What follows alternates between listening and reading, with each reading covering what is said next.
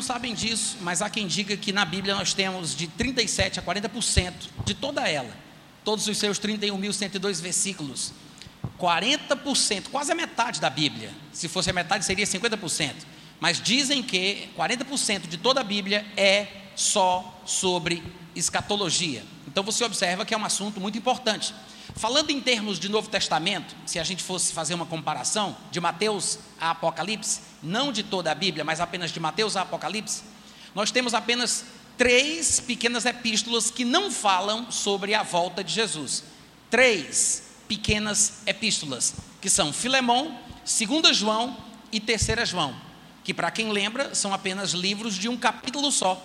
São epístolas muito curtinhas, que talvez porque são muito pequenas, não deu tempo para falar sobre o assunto a respeito do qual todo o Novo Testamento fala, que é a volta de Jesus. Então, quando alguém diz, ah, mas escatologia, os últimos tempos, os últimos dias, o fim do mundo, a volta de Jesus, coisas dessa natureza não são importantes, quando alguém diz isso, é porque provavelmente essa pessoa não sabe o quanto a Bíblia fala sobre esse assunto. A Bíblia fala mais de escatologia do que alguns de nós poderíamos imaginar. Você já parou para pensar que de todo o Novo Testamento, só três epístolas não falam da volta de Jesus? Apenas três não falam.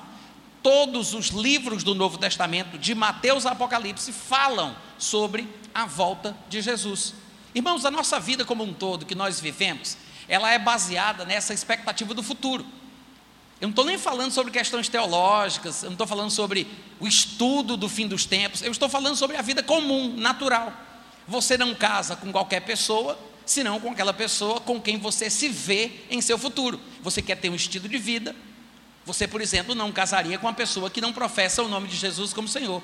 Você não casaria com uma pessoa que não é crente. Porque você espera ter um futuro em paz, em harmonia, em comunhão com uma pessoa que pensa e que crê como você. Não é verdade? Você não faz qualquer curso universitário porque você espera ter uma determinada profissão específica. Você faz uma aposentadoria, uma previdência social, você pensa num pezinho de meia para o seu futuro. Tudo o que você vive hoje, tudo o que você faz hoje é com base no que você pretende viver amanhã. Você já parou para pensar que toda a nossa vida presente é baseada no que esperamos para o nosso futuro? É ou não é? todas as nossas escolhas, até uma viagem. Se eu fizer uma viagem, por exemplo, de Campina Grande para cá, de Campina Grande para Ceará Mirim, eu trouxe malas, eu trouxe caixas de livros, eu trouxe algumas coisas dentro do carro. Obviamente que antes de fazer a viagem eu pensei em como seria a estrada. Ou seja, analisando sobre o futuro, eu coloquei certas caixas em certos lugares, encaixei as bolsas de uma determinada forma, porque eu pensei nas curvas, nos buracos, nas coisas que poderiam quebrar tudo o que a gente faz é planejado com base no que vem pela frente. É ou não é? Essa é a mais pura verdade. Hoje em dia todo mundo tem um dispositivo eletrônico nas mãos, né? Um celular, um tablet, alguma coisa. E quando você vai fazer uma viagem por um caminho que você não conhece, normalmente você abre um aplicativo de planejamento de rota. Você abre aquele Maps, aquele Waze, seja lá o que for. E a primeira coisa que o aplicativo de planejamento de rota te pergunta é: qual é o seu destino? É a primeira pergunta. Qual é o destino?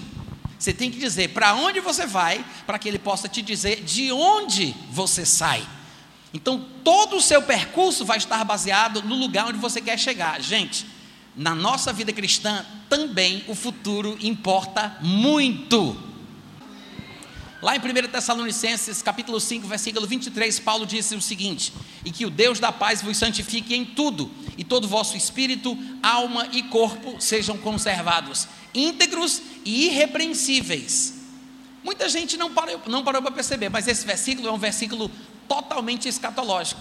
Ele não está falando simplesmente sobre uma vida de santificação total. Ele não está falando apenas sobre a importância da santidade no espírito, na alma e no corpo mas ele está falando que Deus deseja que nós tenhamos uma vida santa no espírito, na alma e no corpo, porque nós iremos prestar contas com o Senhor Jesus.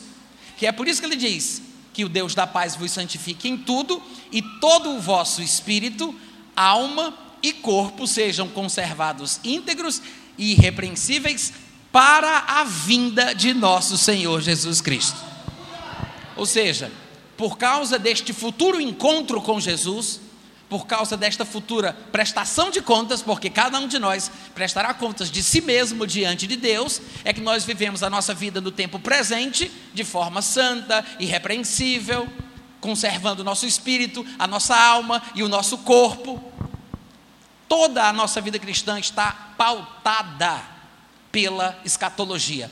Pode não parecer, mas ela está mais envolvida em nosso dia a dia, nas nossas escolhas, do que a gente imagina. Sei que vocês estão me ouvindo? Existe uma escatologia que é mais popular, porque ela é mais espetaculosa e chama mais atenção. A escatologia universal, que fala sobre o anticristo, a tribulação, o arrebatamento, né? a nova Jerusalém, o milênio, o reinado de Cristo sobre as nações. Essa é a escatologia sobre a qual as pessoas querem mais saber e sobre a qual as pessoas costumam mais falar nos canais da internet, no YouTube, nos YouTube da vida, né? porque chama mais atenção. Mas essa escatologia pessoal e individual, que fala sobre a nossa futura prestação de contas, porque a Bíblia diz que aos homens está ordenado morrer, vindo depois disto o juízo, e a Bíblia fala também que importa que todos nós compareçamos perante o tribunal de Cristo para prestarmos contas de tudo que tivermos feito, de bom ou de mal, por meio do nosso corpo, essa parte o povo não tem muito conhecimento, às vezes nem sequer se interessa muito, mas também está dentro do campo da escatologia. E claro, não dá para a gente pregar a Bíblia toda numa noite só. Se a gente fosse falar tudo o que nós pudéssemos falar sobre escatologia, a gente teria que passar meses falando sobre o assunto. Então, quando a gente tem as oportunidades de falar em um culto de uma hora, uma hora e meia, a gente faz ali aquela abordagem guiada pelo Espírito Santo de acordo com a necessidade da congregação. Mas eu sei que existem muitas dúvidas, muitos questionamentos. Se vocês pudessem talvez me perguntar sobre coisas que vocês gostariam de saber, é bem provável que alguns de vocês me perguntassem mais sobre o anticristo, ou sobre a tribulação, ou sobre a marca da besta, do que sobre qualquer outra coisa.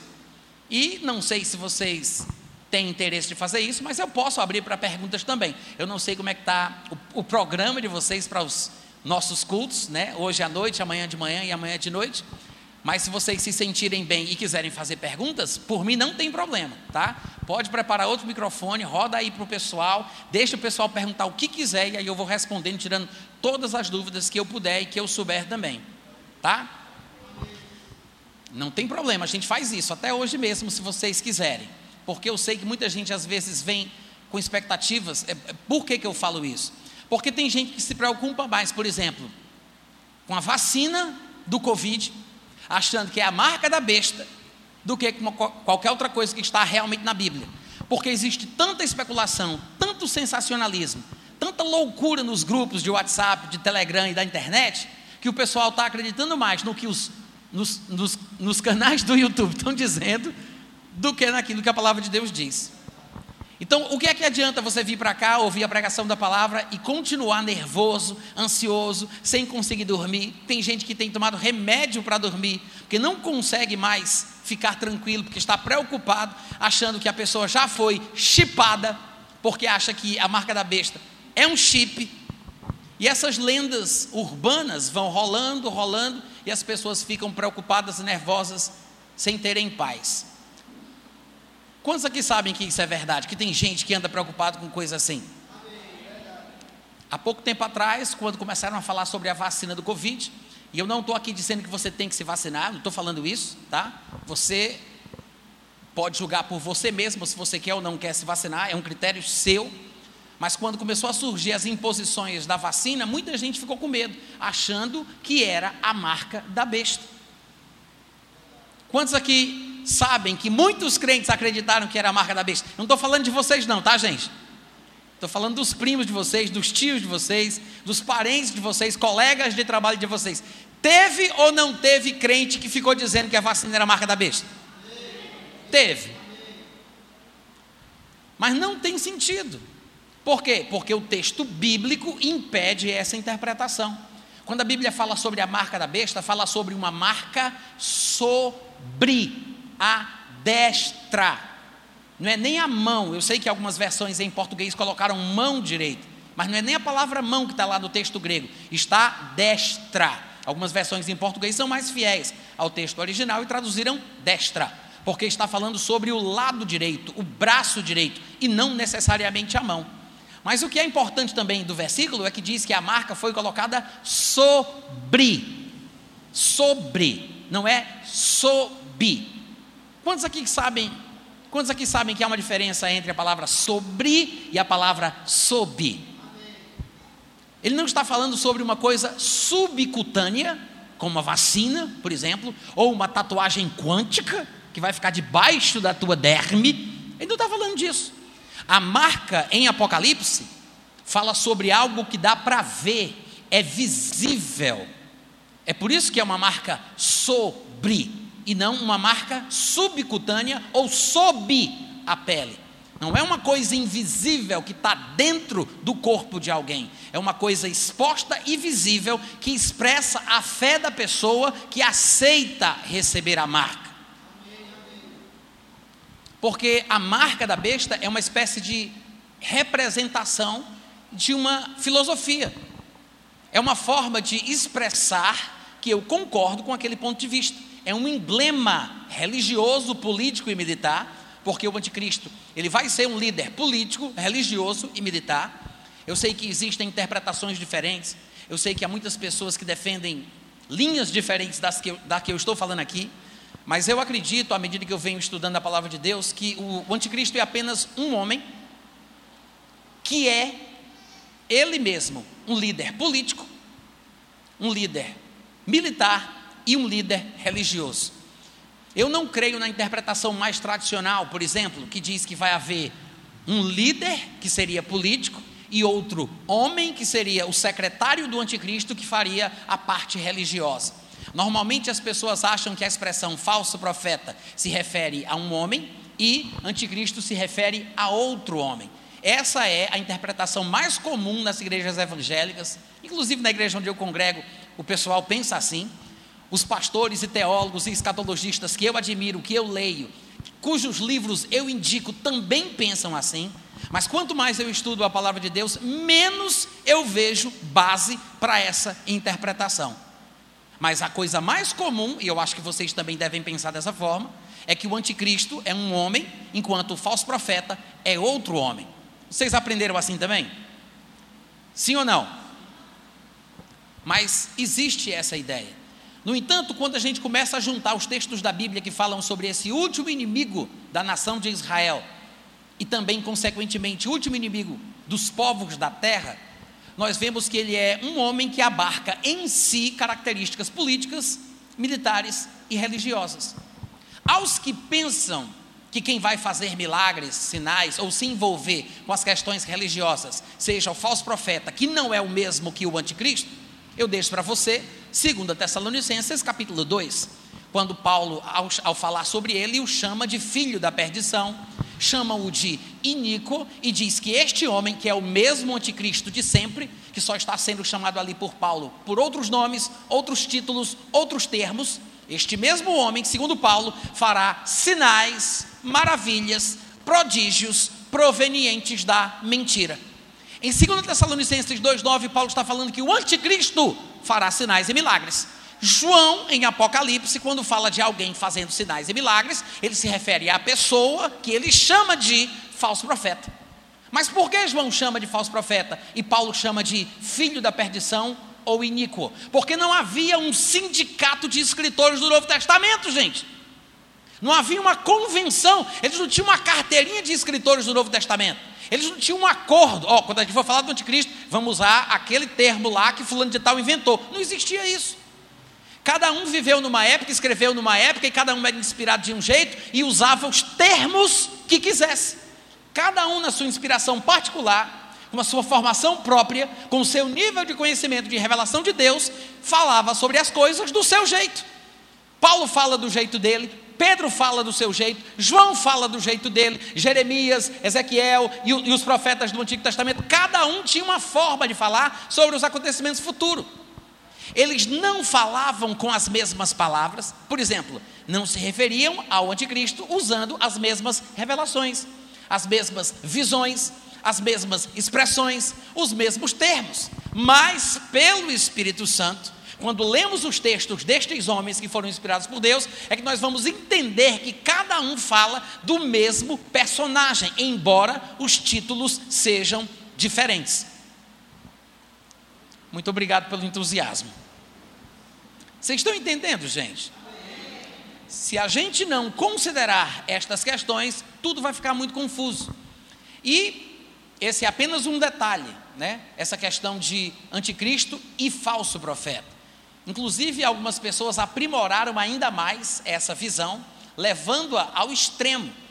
E alguns gostam de dizer exatamente o seguinte: ora, é porque Satanás imita tudo aquilo que Deus faz. Assim como existe a trindade divina, o Pai, o Filho e o Espírito Santo, também vai haver a trindade satânica, que é Satanás, o anticristo e o falso profeta.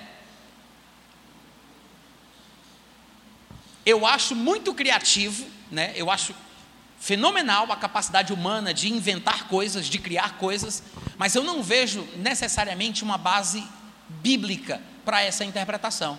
Porque, pelo que parece, só existe um homem que no tempo do fim vai fazer guerra contra os santos, contra o povo de Israel e vai lutar contra muitas outras nações. Mas este mesmo homem é chamado pelos profetas de forma diferente. Há quem o chame de Rei do Norte, como Daniel capítulo 11. Em Daniel mesmo, ele vai chamá-lo por outros nomes, como Chifre Pequeno ele vai ser chamado de o iníquo, o filho da perdição. No meu ponto de vista, Ezequiel 38 e 39 é uma referência ao anticristo, mas lá o profeta o chama de Gog da terra de Magog. João, quando vai escrever Apocalipse, ele se refere a ele como um profeta falso. Em outras palavras, são apenas títulos, termos e expressões que se referem a características que estão neste mesmo homem. Mas os que tentam fazer diferenciação dizem: não, o anticristo ele não é ou não será um homem religioso. Ele será um ateu, um humanista. Há quem diga até que ele vai ser homossexual, para você ter uma ideia, né? E dizem: o, o homem religioso é o falso profeta, mas o anticristo ele não vai ter fé nenhuma, crença nenhuma. Mas não é isso que as escrituras ensinam, gente. Lá em Daniel, no capítulo 11, fala-se bastante sobre a religiosidade do anticristo. Só para você ter uma ideia, em 1 João capítulo 2, versículo 22, se fala sobre características espirituais e religiosas associadas ao conceito do anticristo. Lá em 1 João 2, 22, ele diz: Este é o espírito do anticristo, aquele que nega o Pai e nega o Filho.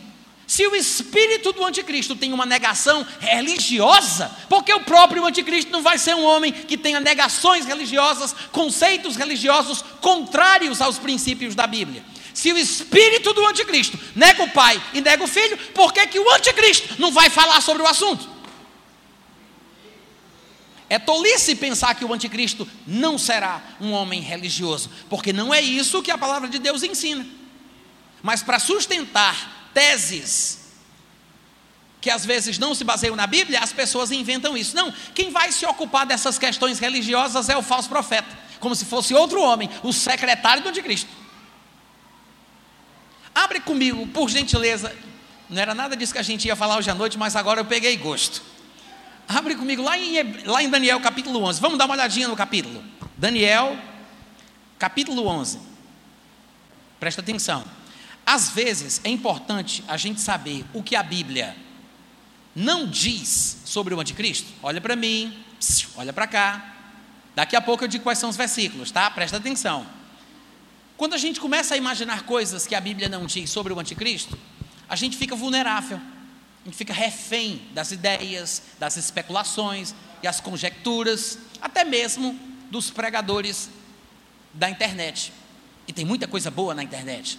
Infelizmente é que a gente não tem base para filtrar o que tem fundamento e o que não tem. Então, quando a gente vê na Bíblia, por exemplo, sobre o anticristo, o que a Bíblia diz sobre o que ele fará ou o que ele não fará, o que ele é, o que ele não é, a gente começa a ter uma visão mais clara sobre o que realmente é bíblico sobre essa questão.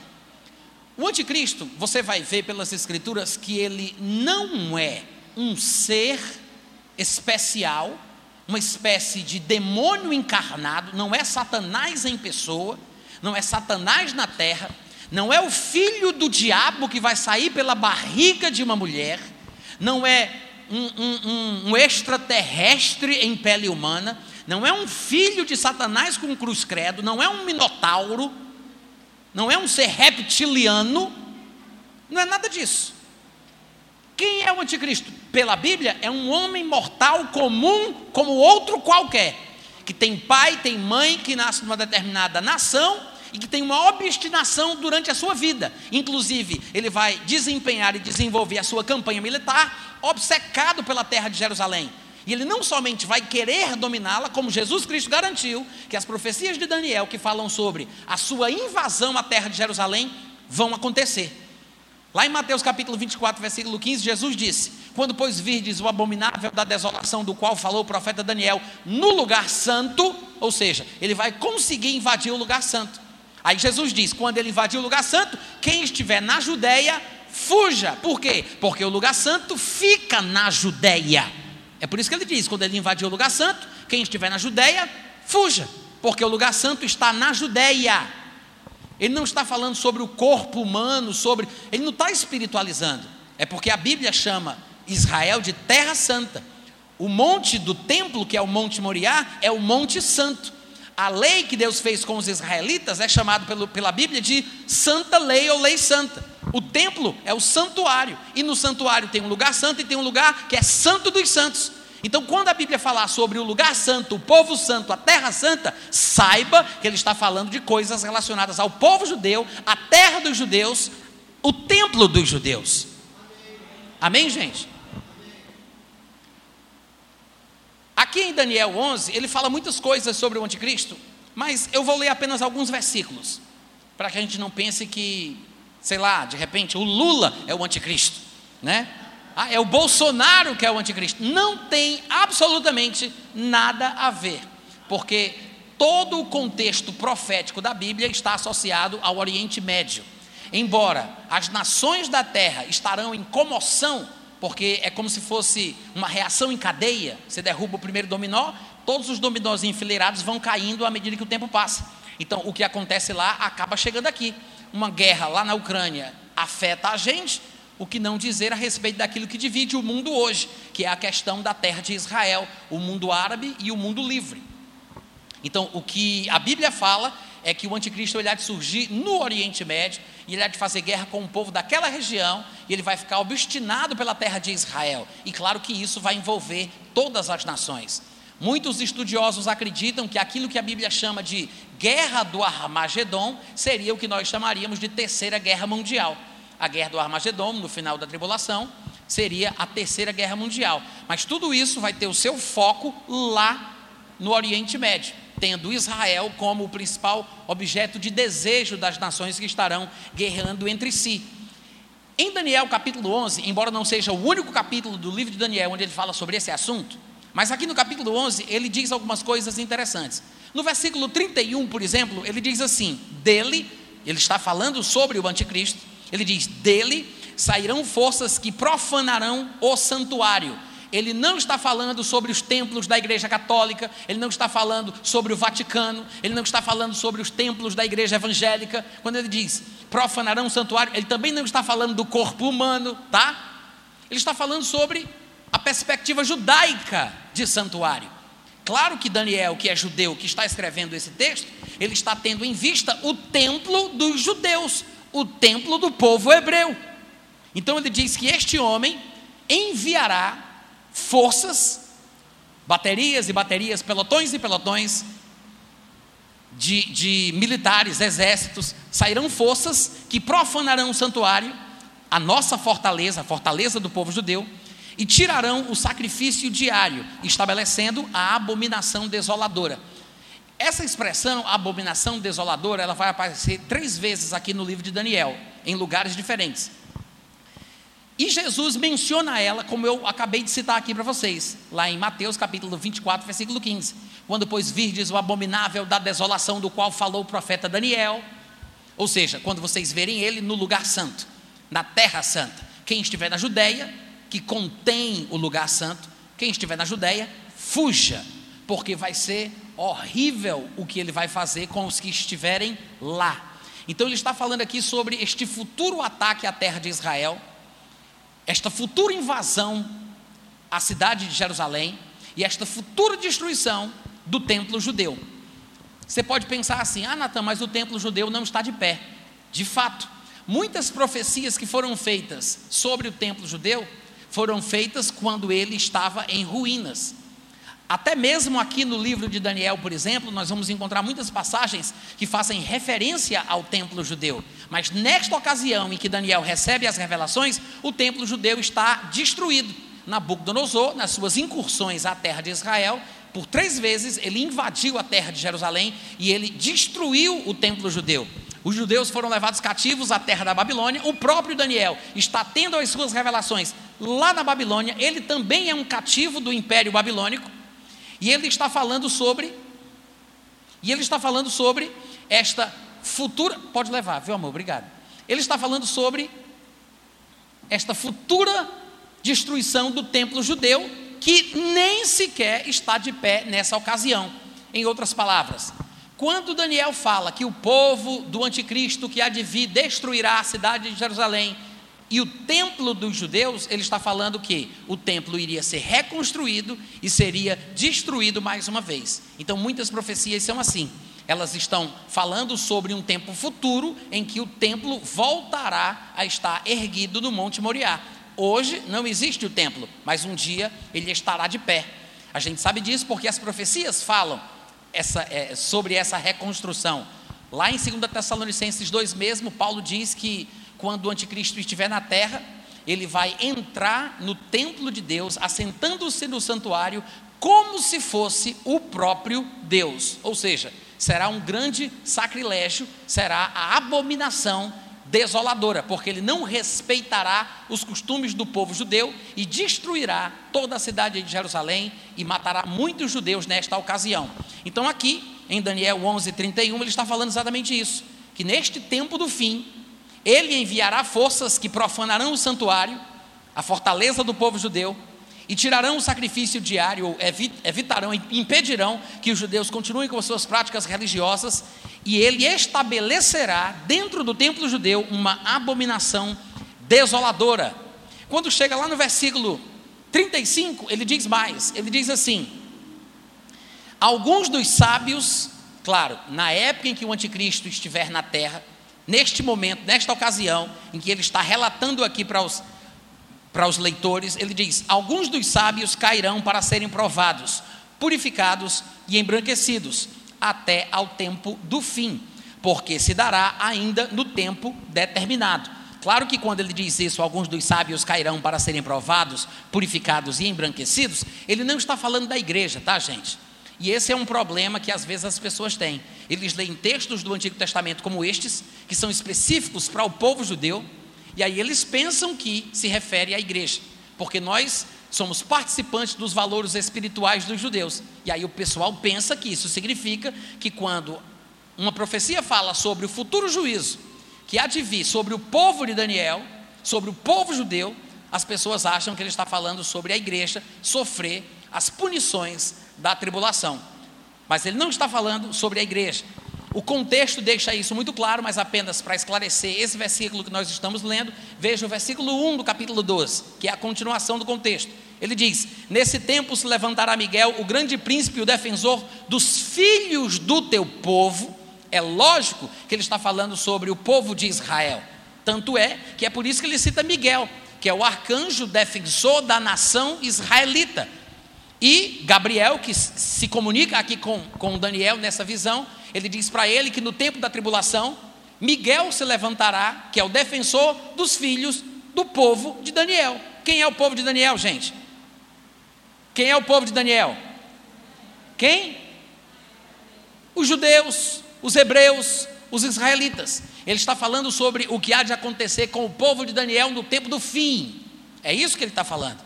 Então, no versículo 36, ele acrescenta: Este rei, já sabemos que ele está falando sobre o anticristo, este rei fará segundo a sua vontade, e se levantará e se engrandecerá sobre todo Deus.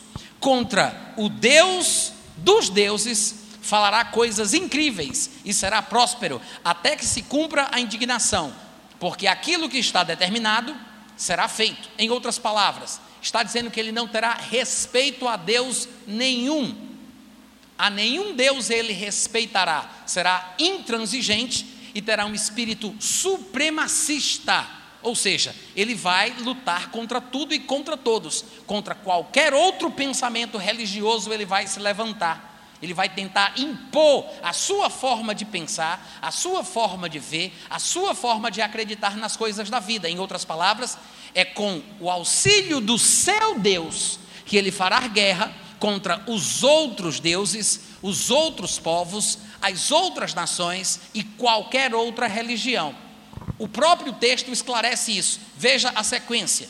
No versículo 37 diz assim: Ele não terá respeito, e infelizmente algumas versões em português dizem, ele não terá respeito aos deuses de seus pais. Quem tem uma versão que, que fala assim? Deuses. Quem tem uma versão diferente, que diga o Elohim, o Deus, um D maiúsculo? Tem alguém aqui? Um irmão ali atrás? Mais alguém? Qual é a tua versão? Tu sabe? Almeida, corrigida, fiel. Eu acho que a revisada, a corrigida e a recebida também, a contemporânea também, traduzem assim, porque a palavra que aparece aqui do texto hebraico é Elohim, que todo mundo sabe que normalmente é traduzida por Deus, o Deus Todo-Poderoso, o Deus dos deuses, o Deus de Israel, o Pai de nosso Senhor Jesus Cristo. Então, o que é que o texto está dizendo? Ele não está dizendo que o anticristo não terá respeito aos deuses dos seus pais, deuses com D minúsculo no plural. Na verdade, a palavra Elohim é um plural, mas há quem diga que isso se refere a um plural majestático que fala sobre as três pessoas da Trindade ou da divindade. Na verdade, a palavra do hebraico, e hoje em dia você pode conferir isso facilmente, se você tiver um aplicativo de Bíblia que tem as palavras no original, se você tocar ali na palavra, você vai ver que vai aparecer no hebraico Elohim que é o Deus dos deuses. O que o texto está dizendo, na verdade, como a versão do irmão ali atrás é, diz muito bem, essa versão é melhor, tá? A versão Almeida corrigida e fiel, que é a do irmão, é melhor. Diz: Ele não terá respeito ao Elohim dos seus pais. Algumas pessoas, por causa desse versículo 37, pensaram que a Bíblia estava dizendo que o anticristo seria judeu, porque está dizendo que ele não teria respeito ao Elohim dos seus pais. Só que a expressão seus pais não se refere ao papai e à mamãe do anticristo. Não está falando do pai, da mãe ou do avô e da avó. Está falando sobre os seus antepassados. É uma forma bíblica.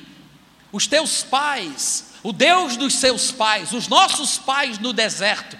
Quando se, se usa essa expressão na Bíblia, é uma referência aos antepassados, o que significa que ele deve ser um descendente de Abraão, não de Abraão, Isaac e Jacó, mas ele deve ter vindo da linhagem paralela. Porque assim como de Abraão, Isaac e Jacó surgiu o povo judeu, de Abraão, Ismael e, e Esaú, porque Esaú, Edom, se misturou com, com, com Ismael, eles fizeram alianças, pegaram filhas das casas um do outro e acabaram se misturando. Tanto é que os descendentes deles, que são os árabes, a palavra árabe em português significa mestiços, porque eles são um povo misturado.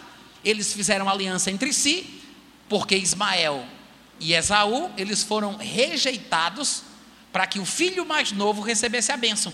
Os dois que foram preteridos, descartados pelos seus pais, acabaram se unindo por causa do rancor e ficaram contra a sua família.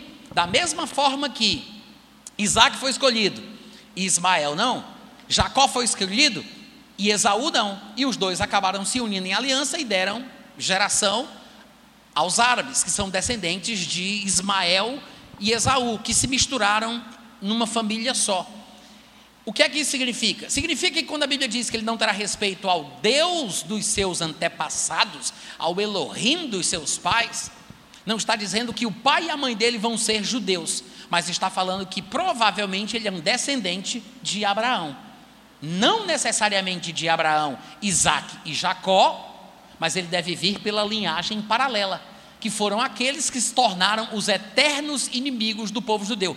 Todas as guerras que nós vemos na Bíblia no Antigo Testamento são entre o povo judeu e este povo que é descendente dos filhos de Esaú e dos filhos de Ismael. Se tornaram eternos inimigos do povo judeu. Eles acabaram colocando as suas aldeias, que se transformaram em cidades, ao redor da terra de Israel e são até hoje, até hoje, os mesmos inimigos de sempre do povo judeu. Vocês estão acompanhando o raciocínio, gente? Eu não sei se você lembra, mas lá em Gênesis 16 falou-se há uma profecia sobre os descendentes de Ismael. E Deus, ele revela para a mãe de Ismael que a descendência dele seria como o burro selvagem. Ou seja, ninguém, ninguém poderia conter, dando barradas para todo lado, mordendo, incontrolável. E diz mais que seria arrogante, petulante, e a sua descendência habitaria fronteiriça aos seus irmãos, ou seja, fronteira com fronteira, norte a, a, a, a oriente, ao sul, eles, os israelitas, os, os filhos de Abraão, Isaac e Jacó, estão cercados pela descendência de Ismael e de Esaú. Cercados, e são os eternos inimigos do povo judeu. Até hoje é assim. O anticristo, irmãos, ele não vai vir da própria nação judaica, ele vai vir desta descendência paralela, dos preteridos, dos preteridos dos patriarcas, não dos preferidos, mas os que foram descartados, os que foram preteridos, os que foram deixados de lado. É por isso que na religião praticada pelos descendentes de Ismael, que é a religião islâmica, existe um sentimento de rancor e de revolta gigantesco contra a ideia de pai. Todo sentimento relacionado à paternidade é uma coisa que os muçulmanos não aceitam. É por isso que na religião islâmica, se alguém disser que Deus, o Todo-Poderoso, é pai de Jesus, essa pessoa tem que ser assassinada em honra à verdade que eles acreditam, tem que ser assassinada por decapitação. Cinco vezes ao dia, os muçulmanos rezam dizendo: Alá nunca gerou, Alá nunca foi gerado. Alá nunca gerou, Alá nunca foi gerado. Alá nunca gerou, Alá nunca foi gerado. Por quê? Porque eles não aceitam a ideia que Deus seja pai de alguém ou que alguém seja filho de Deus. Porque o sentimento de paternidade é uma coisa que apodreceu no coração dos descendentes de Ismael. O rancor e a mágoa de Ismael e de Esaú foi transferida geração a geração entre os ismaelitas, que hoje em dia é quase um sinônimo de, de é, de muçulmanos ou de islamitas. Né? Nem todo muçulmano é descendente de Ismael, mas praticamente todo descendente de Ismael, se não tivesse convertido ou se não for praticante de outra religião, quase todo descendente de Ismael é muçulmano. É a religião oficial deste povo. E quando você vai ver o que a Bíblia fala, você começa a perceber que faz sentido que as características do anticristo estejam associadas ao que é praticado na religião islâmica. Por exemplo, nós acabamos de ler o versículo 37, que diz que este homem, que é o anticristo, do qual o capítulo vem falando, não terá respeito ao Elohim dos seus antepassados. O Deus de Abraão, o Deus de Isaac, o Deus de Jacó, que também foi o Deus de Ismael e o Deus de Esaú, porque por mais que ele seja um descendente de Ismael, de Esaú, Deus, Elohim, era o Deus deles também. Quantos entendem isso?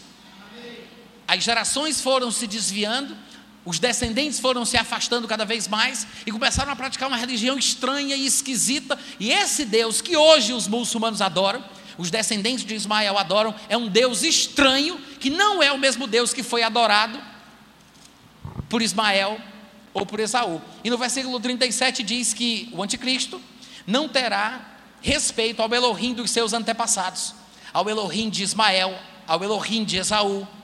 Ele não terá respeito ao desejo das mulheres, nem a qualquer Deus, porque sobre tudo ele se engrandecerá. Aí as pessoas dizem assim: ah, então significa que ele não vai ter religião. Não, não é isso que ele está dizendo.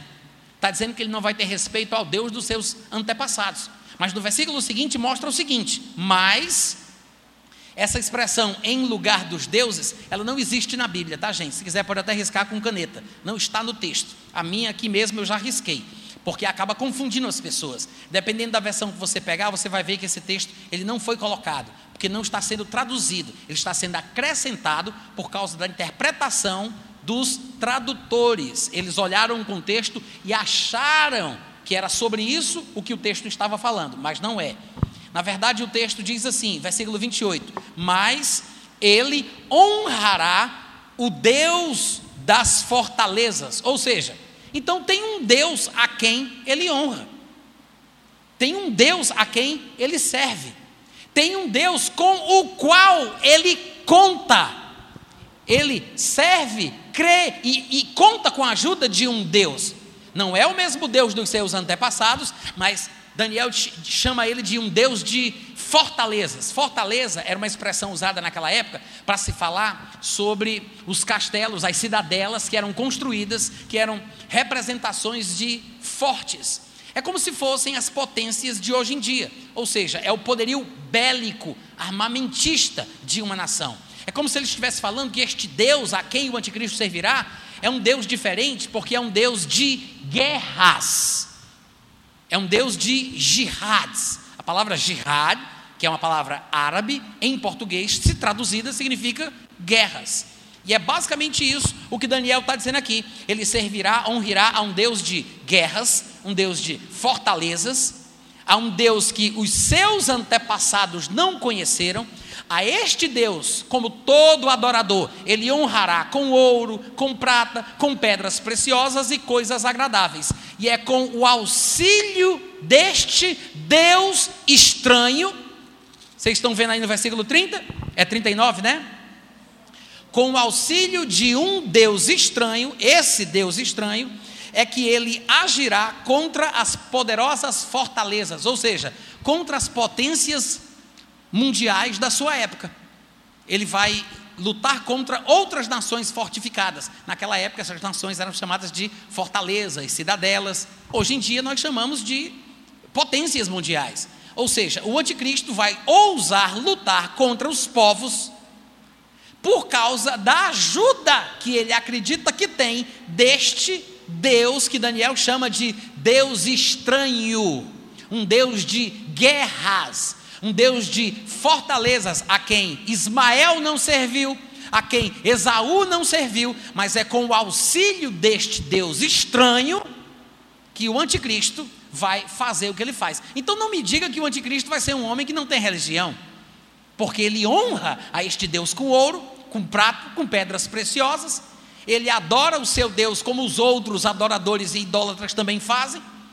E é com base no auxílio que este Deus lhe dá, que ele acredita que pode vencer determinadas potências, porque é com o auxílio de um Deus estranho que ele ousa fazer guerra contra as nações. Quantos estão entendendo o raciocínio? Então ele não vai ser um incrédulo, gente. Ele não vai ser um ateu. Ele não vai ser um humanista. O anticristo não é um homem sem religião. Isso é folclore. Folclore evangélico, mas é folclore. Inventaram isso, não sei de onde. Não sei de onde tiraram essa ideia. E tem um bocado de gente até hoje repetindo, repetindo e repetindo, mas não presta atenção no texto. Eu vou dar outro exemplo para vocês, falando ainda sobre o anticristo. No versículo 37 diz assim, ó: Ele não terá respeito aos deuses de seus pais, ou melhor dizendo, não terá respeito ao Deus com D maiúsculo, ao Deus dos seus antepassados, ao Elohim dos seus pais, nem ao desejo de mulheres. Aí muita gente pensa que isso significa que o anticristo seria homossexual. Por quê? Porque está escrito que ele não vai ter desejo por mulheres. Tem pregador norte-americano famosíssimo, renomado. Eu tenho livros desse homem, que eu não vou dizer quem é, porque não seria ético, tá? mas ele é bem conhecido. Tem pregador norte-americano que faz toda uma explicação do porquê que ele vai ser homossexual. E esse versículo é um dos versículos que ele usa como base para essa argumentação. E aí, claro, que basta um pouquinho de de, de, de criatividade para você imaginar. Ah, por que, que ele vai ser homossexual? Ah, porque a agenda cultural do mundo de hoje em dia, o marxismo cultural, os esquerdopatas de hoje em dia, esse negócio homoafetivo, essa baitolagem. Gente, independente, independente de não ser bíblico, de ser pecado, de ser errado, de não estar em harmonia com as Escrituras, isso não nos dá direito de interpretar a Bíblia de qualquer jeito. Não nos dá direito. A Bíblia se interpreta a ela mesma. O texto não disse que o anticristo não vai ter desejo por mulheres. Diz isso? Não diz. Diz que ele, eu vou dizer de novo, ele não terá respeito ao Elohim dos seus pais, nem ao que as mulheres querem. Ele não terá respeito pelo desejo das mulheres. Quantos estão entendendo? O que significa isso, Natan? Significa que o anticristo ele vai expressar o verdadeiro sentimento diabólico da antiga serpente. Porque quando a Bíblia mostra que Deus colocou um castigo sobre o homem quando ele pecou, ele disse: Colocarei inimizade entre ti, a mulher, e a serpente. Ou seja, Satanás parece ter um tipo de ódio especial contra a mulher. A religião do anticristo tem que ser uma onde a mulher é diminuída a nada. É um sentimento misógino, supremacista, podre, nojento, que faz a mulher de bicho. Nessa religião do anticristo, a mulher pode ser trocada por camelo, se for preciso. O homem pode ter mais de uma, duas, três, quatro mulheres, se ele quiser. A mulher não vale nada para o povo que crê igual como o anticristo há de crer. Por quê? Porque a Bíblia já prevê que o anticristo não terá respeito pelo Elohim dos seus pais, nem terá respeito pelo desejo das mulheres. Quando você vai olhar a vida da mulher na sociedade islâmica, você fica assustado. A mulher não pode saber ler e escrever, sabia disso? Você sabia disso? A mulher não pode ser alfabetizada. A mulher não pode dirigir. Ela não pode fazer qualquer coisa que demonstre independência, autonomia ou capacidade. Ela tem que ser subjugada ao desejo do seu marido. Há instruções específicas nos livros sagrados dos muçulmanos de como bater na mulher.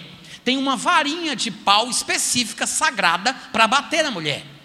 Agora, para bater na mulher, o homem não pode bater em público. É uma coisa muito íntima, muito sagrada. Tem que bater dentro do quarto e não pode quebrar os ossos, nem pode deixar hematomas. É diabólico ou não é? Tem um ditado turco que é uma piada, mas isso reflete um pouco o sentimento que se espalha pelo mundo islâmico. Bate na tua mulher todos os dias. Se você não sabe por que está batendo, não se preocupe, ela sabe. é diabólico.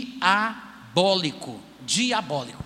A mulher não pode ser alfabetizada, não pode dirigir. Se ela for fazer uma viagem de uma cidade para outra, ela tem que ir acompanhada de um parente do sexo masculino, ou o irmão, ou o pai, ou o marido. Por que, que você acha que as mulheres são vestidas daquele jeito? Para que os outros homens não cobissem as minhas mulheres. Porque o muçulmano, ele pode ter mais de uma mulher. Então ela tem que ser coberta da cabeça aos pés. Por quê? Porque na cabeça do muçulmano a vida toda é sexo. Quando o muçulmano morre em combate para matar infiéis, ele recebe 70 virgens do céu. Porque o céu do muçulmano é uma perversão sexual. Para ele tudo é sexo, tanto aqui quanto lá. O muçulmano que merece galardão nos céus recebe 70 mulheres virgens e pode viver eternamente se embriagando num rio de cachaça. Vocês estão me ouvindo, gente? Parece mentira, né? Mas Natan, tu está inventando isso. Ah, se fosse. Ah, se fosse. O problema é que nós não temos conhecimento da religião islâmica. Nós não sabemos o quão diabólica ela é. É um câncer Enquanto a gente está distraído, preocupado com isso, com aquilo, ela vai se espalhando e se tornando a maior religião de todos os tempos. Muita gente vai dizer: ah, a religião cristã é a maior religião. No último censo de 2010 era. No último censo de 2010 era a maior religião do mundo, juntando os ortodoxos, os católicos, os episcopais, os luteranos, os testemunhos de Jeová, adventistas do, do sétimo, todo tipo de cristão, cristão espírita, todo tipo de cristão. Junta tudo Aí o cristianismo ainda era considerado a maior religião, mas não tem como vencer o crescimento exponencial dos muçulmanos, porque cada muçulmano sunita, que são 86% dos muçulmanos da terra, existem 70 subdivisões no mundo islâmico. A mais conhecida, a mais famosa, são os sunitas, 85 a 86%. Os sunitas podem ter quatro mulheres, com cada mulher eles têm oito filhos. Oito filhos. A cada novo ano, a religião islâmica está crescendo. Porque quando nasce na religião islâmica, ele é muçulmano, nasce, é considerado muçulmano. Graças a Deus, a maioria deles não são praticantes, mas é a pequena minoria barulhenta que fazem os atentados terroristas. E tem gente que diz assim: ah, Natan, mas os sunitas não são tão violentos, né? Os perigosos são xiitas. Isso é um engano. Eu não sei quem foi que inventou isso, mas isso não é verdade. O atentado às Torres Gêmeas, atribuído àquele grupo lá do Bin Laden, era um grupo sunita. O Estado Islâmico, que decapitou várias pessoas recentemente, que saiu na televisão, em vídeos na internet, e que o pessoal ficou escandalizado, é um grupo sunita. Boko Haram, Hamas, são sunitas, não são xiitas. Não existe esse negócio de ser o xiita pior do que. Não existe isso, gente. Se o muçulmano praticar o que o Alcorão determina, há mais de 160 versículos ordenando o assassinato, a decapitação, a trucidação dos que são chamados por eles de infiéis.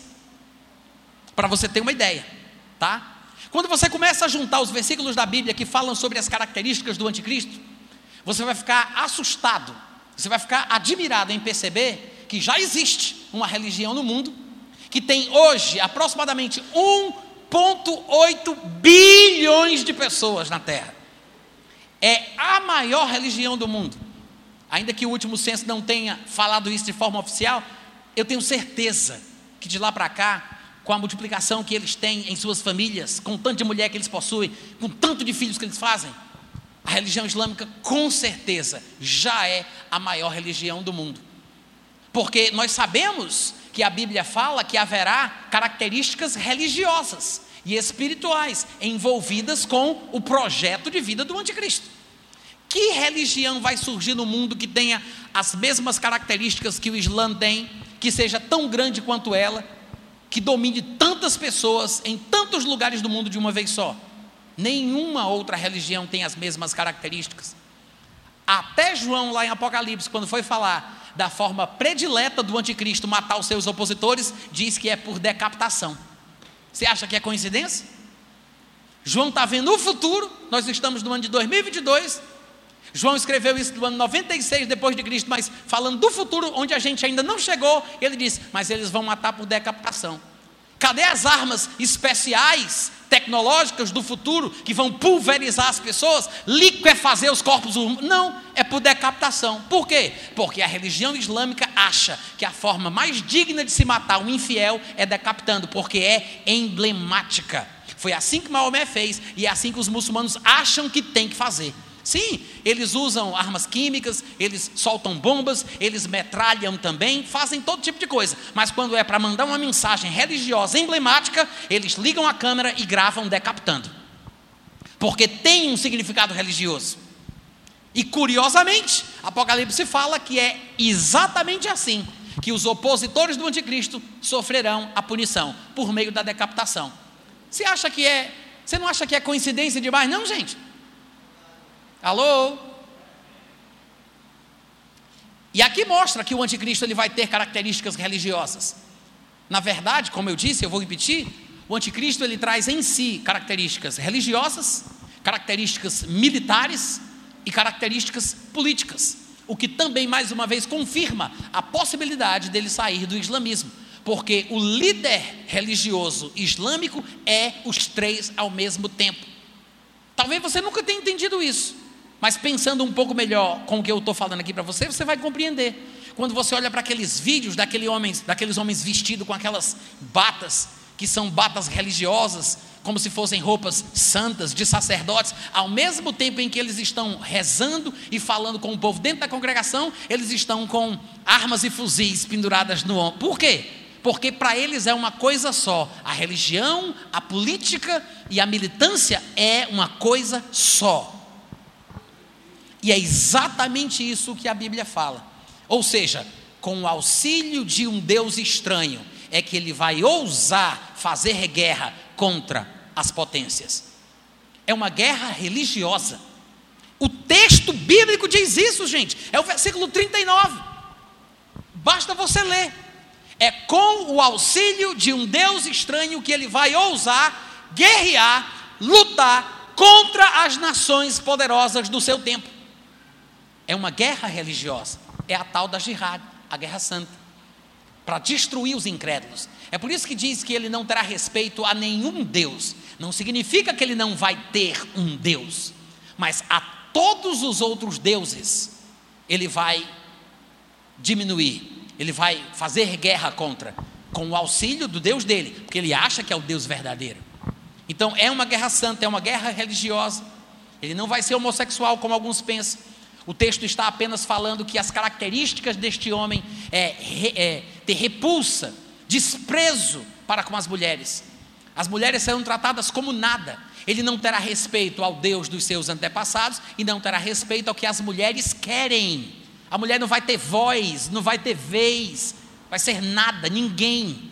Que é exatamente assim que a mulher é tratada, na grande maioria dos países islâmicos. Claro, nem em todos, porque alguns não praticam o que o Alcorão ensina, graças a Deus, né? Mas ao pé da letra é assim que funciona. E aí, quando chega lá no versículo 41, diz assim: Ele entrará também na terra gloriosa. Quando Daniel diz que o anticristo entrará na terra gloriosa, ele está falando sobre a terra de Israel, tá? É nessa terra que o anticristo entrará. E aí, um pouco mais para frente, no versículo 45, depois de ter entrado na terra gloriosa, que é a terra de Israel, ele diz: Ele, o anticristo, armará as suas tendas palacianas. Essa expressão hoje em dia ficaria mais ou menos, mais ou menos assim: ele estacionará o seu acampamento militar. É a mesma coisa, tá?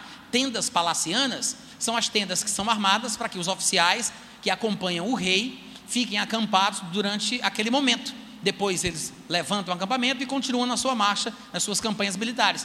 Tendas palacianas e a mesma coisa de acampamento militar, onde ficam os generais, os marechais, os coronéis, etc.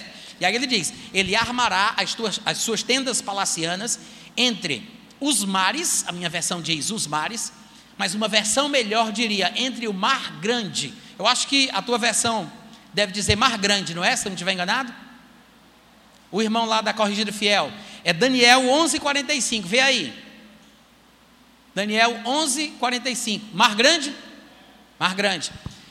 Ou seja, o que são estes mares, ou, como melhor traduzido na versão corrigida fiel, mar grande? É o mar Mediterrâneo. Esse é o mar do qual o texto está falando. Hoje nós chamamos de mar Mediterrâneo, mas ele era chamado de mar grande. Para o povo que morava ali naquela região, era o mar grande. Algumas versões colocam mares. Ele armará suas tendas palacianas entre o mar grande, o mar Mediterrâneo, e o glorioso Monte Santo. Em outras palavras, o Monte Moriá. O nome desse monte, geograficamente falando, é Moriá. Mas ele é chamado por, por Daniel e por outros escritores da Bíblia de Monte Sagrado, Monte Santo. Hoje em dia, nas nossas, eh, nos nossos comentários geopolíticos, chamamos de Monte do Templo.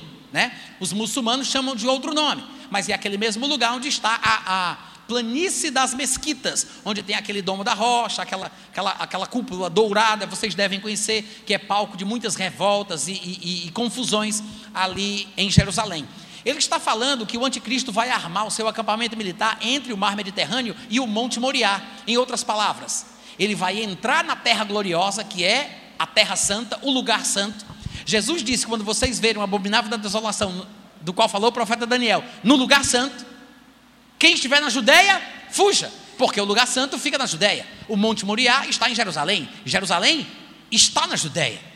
Então, a Bíblia está dizendo que ele vai ter uma obstinação por essa terra, por esse povo. E ele vai entrar em Israel, ele vai invadir Jerusalém, ele vai estacionar o seu acampamento militar entre o mar Mediterrâneo e o Monte Moriá, e talvez seja nesse momento que ele faça aquilo que Paulo previu em 2 Tessalonicenses, capítulo 2. Ele vai ousar entrar no santuário de Deus, assentar-se no templo, como se fosse o próprio Deus. Então você observa que nós pegamos aqui o capítulo 11 de Daniel, a gente nem entrou muito profundo no texto, tinha nós temos muitos outros capítulos, muitos outros versículos que nós poderíamos explorar em toda a Bíblia, mas só essa abordagem rápida é suficiente para a gente destrinchar uma interpretação mais condizente com a palavra de Deus. Eu acredito, irmãos, que muito daquilo que está sendo ensinado sobre escatologia não está sendo baseado de fato nas Escrituras. São tradições religiosas da teologia predileta, são folclores cristãos defendidos de geração a geração, são visões denominacionais das quais nós não pretendemos fugir, mas a interpretação realmente bíblica está sendo esquecida. Eu acho, eu acho que as pessoas não estão enxergando o que a palavra de Deus realmente diz sobre o assunto. A Bíblia tem muito a dizer sobre o povo judeu, sobre a igreja, sobre o período da tribulação, sobre o anticristo, sobre o arrebatamento. Mas se a gente não interpretar as coisas como convém, eu acho que a gente vai ficar mais confuso do que esclarecido. Eu espero que essa palavra breve tenha te ajudado a servir aí de referência para você depois, quando for estudar, parar para pensar nas coisas que eu falei. Eu sei que você talvez tenha ficado com mais dúvidas do que quando você entrou, mas isso é normal. Mas se vocês quiserem fazer perguntas, eu acho que esse é um momento bom. O senhor ali levantou a mão. Eu vou, eu vou pedir para o microfone ser passado aí entre vocês, vocês podem perguntar. Se eu tiver competência e conhecimento para responder, eu respondo, tá bom?